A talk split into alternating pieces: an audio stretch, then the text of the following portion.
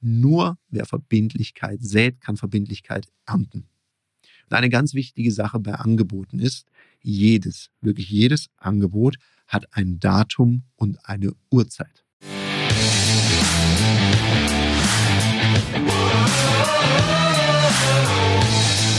Herzlich willkommen bei dem Podcast Die Sales Couch Exzellenz im Vertrieb mit Tarek Abodela. In diesem Podcast teile ich mit dir meine Learnings aus den letzten 20 Jahren Unternehmertum und knapp 30 Jahren Vertrieb. Herzlich willkommen bei einer weiteren Folge von der Sales Couch. Heute spreche ich mit dir über das Thema Angebote. Und bei dem Thema Angebote habe ich oftmals das Gefühl, dass die so nach dem Motto Send and Pray verschickt werden. Warum sage ich das? Immer wieder in Seminaren bekomme ich die Frage so gestellt, ja, ich schicke immer Angebote raus, aber dann sind meine Kunden nicht erreichbar und, und, und, und, und. Dann überlege ich mir immer, woran liegt das? Und oftmals läuft es ja so, der Kunde hat einen Wunsch oder eine Kundin nach einem Angebot. Wir schicken ein Angebot raus, und dann heißt es, ja, rufe sie in zwei, drei Wochen an, dann ruft man in zwei, drei Wochen an, dann meldet sich der Kunde, so nach dem Motto, uh, ah, mh, hm, ja, schwierig, ich kam noch nicht dazu. Manche fragen sogar, oh, haben sie es bekommen? Finde ich eine lustige Frage, weil was soll denn passieren unterwegs? Vor allem, wenn ich es per Mail verschicke. Und dann so eine andere Frage, ah, haben Sie schon Zeit, es zu lesen? Nee, rufen Sie übernächste Woche an. Und das macht man drei, vier Mal und irgendwann mal hören wir folgenden Satz. Sie, jetzt ist aber mal gut, akzeptieren Sie es mal, ich melde mich dann schon, wenn es zum Tragen kommt. Und jetzt ist irgendwie die Stimmung gekippt. Und dann ist die Frage, was lief hier schief? Und es liegt auf der Hand. Ich bin plötzlich zum schlechten Gewissen meiner Kundin, meines Kunden geworden. Und habe immer wieder daran erinnert, dass die sich nicht an eine Zusage halten. Und das macht halt nicht so richtig sympathisch. Und sonst kann ich ja meinem inneren Schweinehund keine vor die zwölf hauen. Aber dem Verkäufer, der Verkäuferin, die da anruft, da geht es. Und dann kriegst du die schlechte Laune ab. Und warum? Weil du ein Prinzip nicht beachtet hast. Nämlich nur wer Verbindlichkeit sät, kann auch Verbindlichkeit ernten. Und genau darüber möchte ich in dieser Podcast-Folge mit dir sprechen. A. Brauchst du denn überhaupt ein Angebot? B. Für wen schreibe ich das Angebot denn überhaupt? Und C, ein Angebot ist kein Krimi, wo es am spannendsten zum Schluss wird. Was meine ich damit? Fange ich mal mit dem ersten an. Wenn ich ein Angebot schicke, oftmals wird der, wird, spreche ich dann drüber, manchmal ist auch der Preis schon klar und dann sagt mir jemand, Sie senden Sie mir noch mal ein Angebot.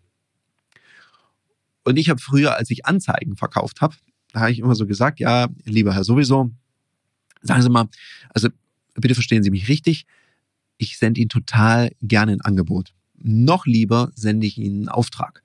Brauchen Sie das Angebot dafür, dass Sie einfach sehen, dass die Preise, die ich jetzt gesagt habe, auch die Preise sind, die es schlussendlich sind, dass Sie einfach einen schriftlichen Nachweis haben. Und wenn dann das mit Ja beantwortet wurde, habe ich mal gesagt, ja gut, spricht denn da was dagegen? Ich schicke Ihnen einen Auftrag, Sie unterschreiben den und dann ist alles gut. Dann ist er auch angenommen. Ja, genau, machen Sie so. Und dann habe ich eher Aufträge verschickt oder Auftragsbestätigungen. Da habe ich noch nicht mal eine Unterschrift gebraucht, weil da steht ja auch alles drauf. Und dann sage ich, Sie, ich schicke eine Bestätigung. Wenn da irgendwas draufsteht, was wir beide heute nicht besprochen haben, dann zerreißen Sie es oder geben Sie mir ein entsprechendes Feedback. Und natürlich steht da immer nur das drauf, was man besprochen hat. Alles andere wäre ziemlich dämlich.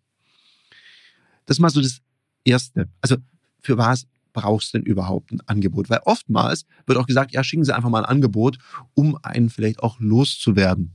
Und keiner von uns, wirklich keiner, braucht irgendeine so beschäftigungstherapeutische Maßnahme und schreibt dann ein Angebot. Und bei Angeboten ist ja nicht immer so eine DIN A4-Seite.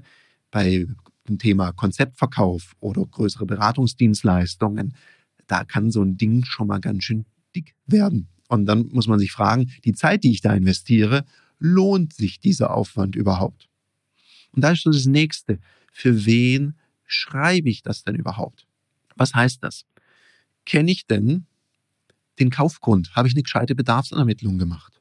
Und vor allem, wie geht der Entscheidungsprozess weiter? Jetzt kann ich natürlich nicht fragen, sagen Sie mal, dürfen Sie das auch entscheiden? Also fragen darf ich es natürlich schon. Es ist einfach nur sehr unsympathisch und ein bisschen eine schräge Frage. Ich könnte ja schon in der Terminvereinbarung sowas fragen wie, sagen Sie mal, wenn Sie das, was wir miteinander besprechen, nachher begeistert. Wie geht's denn dann weiter? Dann frage ich nach dem Prozess. Dann kommt vielleicht sowas wie, ja, dann muss ich noch mit meiner Chefin, mit meinem Chef sprechen und da brauchen wir noch die Einkaufsabteilung und, und, und. Dann wäre es ja clever, wenn ich zumindest mal mit diesen Personen auch vorab telefoniere oder die auch dann da sind, wenn ich da bin. Weil dann kann ich eben nachher auch adressatengerechten Angebot verfassen. Jetzt ist es nicht immer möglich, dass die Top-Entscheiderin der Top-Entscheider mit dabei ist und mir genau sagt, auf was es ihnen ankommt. Weil oftmals schreiben wir das Angebot für denjenigen, der das Angebot überbringt. Wenn das nicht die Person ist, die entscheidet, geht halt das Angebot volle Lotte an der Entscheiderin und am Entscheider vorbei.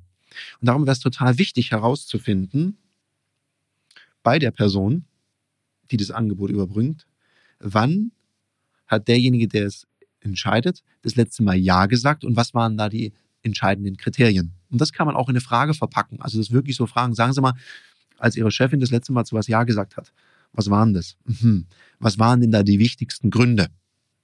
Und dann lerne ich ein bisschen was auch über dieses Wertesystem der nächsten Ebene, der Entscheidungsebene. Und ich lerne auch was darüber, was ist denn da wichtig? Weil das kann auch total unterschiedlich von Person zu Person sein. Wichtig ist einfach die Person, die es nachher unterschreibt. Und das muss ich herausfinden. Jetzt mal was anderes. Wann trainierst du eigentlich deine Führungs- und Verkaufsfähigkeiten? Jetzt hast du hoffentlich nicht gesagt, immer in meinem Alltag. Das geht nämlich besser, weil Profis trainieren nicht im Wettkampf. Da wird Leistung abgerufen. Aus dem Grund bieten wir dir in einem geschützten Raum mit Gleichgesinnten auf unserer Plattform Ludoki Online die Möglichkeit zu trainieren, dich auszuprobieren, egal ob das jetzt Verkaufen ist, dafür gibt es Termine oder auch das Führen ist. Unter www.ludoki.com Termine kannst du dir ab 49 Euro an Termin sichern. Also buch dir dein Ticket und jetzt geht's heiter weiter mit der Sales Couch. Dann auch zu klären in so einer Bedarfsermittlung, was ist denn, wenn wir dieses Projekt nicht gemeinsam umsetzen, um zu sehen, wie viel Kaufdruck ist denn da da? Wenn dann jemand sagt, das wäre eine Katastrophe, das würde meine Karriere gefährden oder es wäre schwierig, wir verlieren da massiv viel Umsatz, dann weiß ich, dann gibt es eine gewisse Dringlichkeit. Und sobald es um kaufmännische Aspekte geht, finde ich es auch total wichtig, mal so ein bisschen mehr in den Business Case des Kunden einzutauchen. Also was heißt denn das? Wie viel verliert er denn da pro Tag? Welche Kosten entstehen denn da?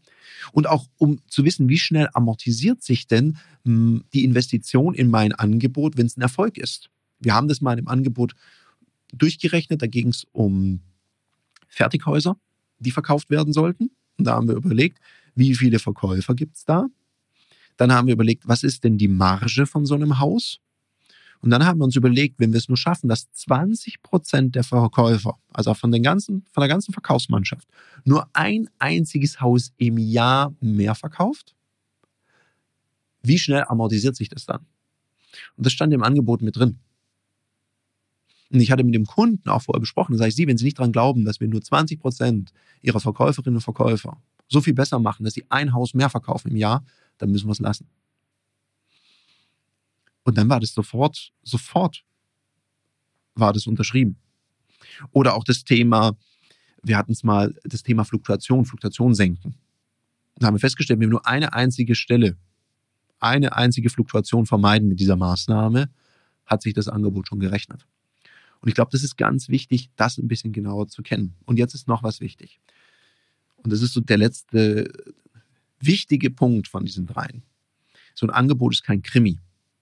Also so, wo, wo man einer durchblättert und dann zum Schluss sieht er einen Preis und wird dann ohnmächtig und denkt, oh Gott. Also der Preis darf keine Überraschung sein für den Kunden.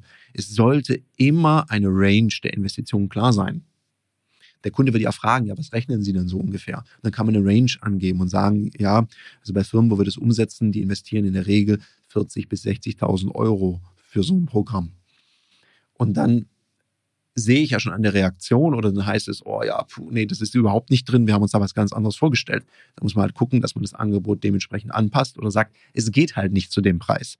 Das ist ganz, ganz wichtig, weil wenn man da viel Arbeit reinsteckt und äh, Kunde hat eine unglaublich andere Vorstellung wie man selbst, dann ist es schwierig. Und da kommt es auch sehr darauf an, wo steht denn mein Kunde, meine Kundin gerade im Entscheidungsprozess? Wie tief sind sie in dem Thema schon drin? Haben die schon mit anderen Anbietern gesprochen? Das kann man übrigens auch einfach fragen. Sie einfach der Fairness wegen, sagen Sie mal, mit wem haben Sie denn schon darüber gesprochen? Und dann sagen Sie es vielleicht oder auch nicht oder sagen, ja, wir haben schon Angebote vorliegen, wenn Sie nicht sagen wollen, mit wem Sie gesprochen haben. Und dann, was sind denn da so die Entscheidungskriterien? Was muss denn da rauskommen als Ergebnis, damit es sich auch für Sie gelohnt hat? Wie sehr hat es sich gelohnt? Also all diese wichtigen Fragen.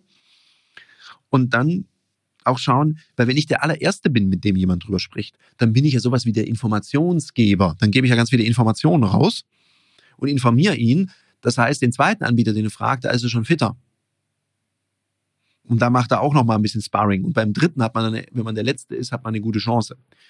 Wobei ich persönlich bin auch gerne der Erste, der informiert, weil dann kann ich einen Vlog reinhauen und dem Kunden sagen, okay, ich helfe Ihnen da mal weiter, was da alles wichtig ist. Ich habe nur eine Bitte an Sie. Bevor Sie sich entscheiden, sprechen Sie am Ende nochmal mit mir.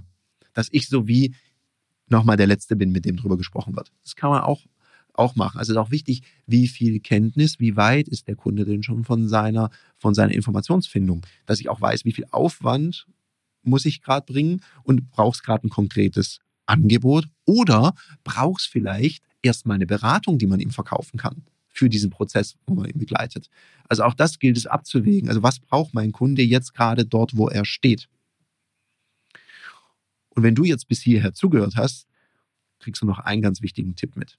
Ich habe ganz zum Anfang dieses Podcasts gesagt, nur wer Verbindlichkeit sät, kann Verbindlichkeit ernten. Und eine ganz wichtige Sache bei Angeboten ist, jedes, wirklich jedes Angebot hat ein Datum und eine Uhrzeit. Was heißt das? Wenn ich ein Angebot mache, dann muss ich natürlich gucken, was ist so ein normaler Sales Cycle. Wenn der Sales Cycle normalerweise drei bis sechs Jahre ist, dann kann ich nicht sagen, die meisten meiner Kunden entscheiden sich innerhalb von zwei Wochen, kriegen sie das auch hin. Das wäre ein bisschen utopisch. Ich kann ja sagen, die meisten meiner Kunden schaffen es in den nächsten acht Wochen, so den ersten Schritt zu prüfen. Wie sieht es bei Ihnen aus? Oh, mm, mm, ich brauche vielleicht eine Woche länger. Okay. Und dann vereinbaren wir einen konkreten Termin und eine Uhrzeit. Und ich schicke auch immer so eine Terminanfrage mit dem Angebot mit. Ich habe das auch vorher mal besprochen, dass da ein Termin kommt. Und den Termin haben wir natürlich miteinander festgelegt. Und ich schicke nochmal einen Kalendereintrag, dass das nachher auch im Kalender ist. Und dann rufe ich zu dem Tag und der Uhrzeit an. Also wenn wir 8.30 Uhr vereinbart haben, klingelt um 8.30 Uhr das Telefon. Nicht um 8.29 Uhr und auch nicht um 8.33 Uhr. 8.30 Uhr. Wenn ich meinen Kunden dann nicht erreiche, ich habe einen Termin, dann klingelt es um 8.33 Uhr wieder, um 8.38 Uhr und meinetwegen nochmal um 8.45 Uhr. Und dann geht eine Mail raus. Lieber, ich habe den Termin vergessen. Wir hatten heute um 8.30 Uhr einen Termin, leider habe ich Sie nie erreicht. Möglicherweise ist Ihnen was dazwischen gekommen. Versuchen Sie es gerne nochmal bei mir, ich versuche es auch weiter bei Ihnen. Und dann bleibe ich dran. Und hier machen wir oftmals den Fehler, dass wir aufgeben, dass wir nicht mehr nachfassen, weil wir niemand auf den Geist gehen wollen. Ich mag dich hier mal auf eine andere Perspektive bringen. Ich nehme meinen Kunden ernst. Wenn der gesagt hat, er interessiert sich dafür, dann telefoniere ich so lange hinterher, bis ich denjenigen erreiche. Weil das ist mein Job.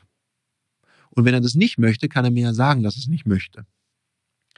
Und ich habe schon sehr, sehr viele Verkäuferinnen und Verkäufer scheitern sehen, nicht weil sie zu hartnäckig waren, sondern weil sie zu früh aufgegeben haben.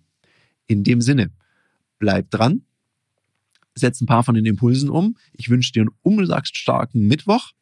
Bis nächste Woche. Heiter weiter.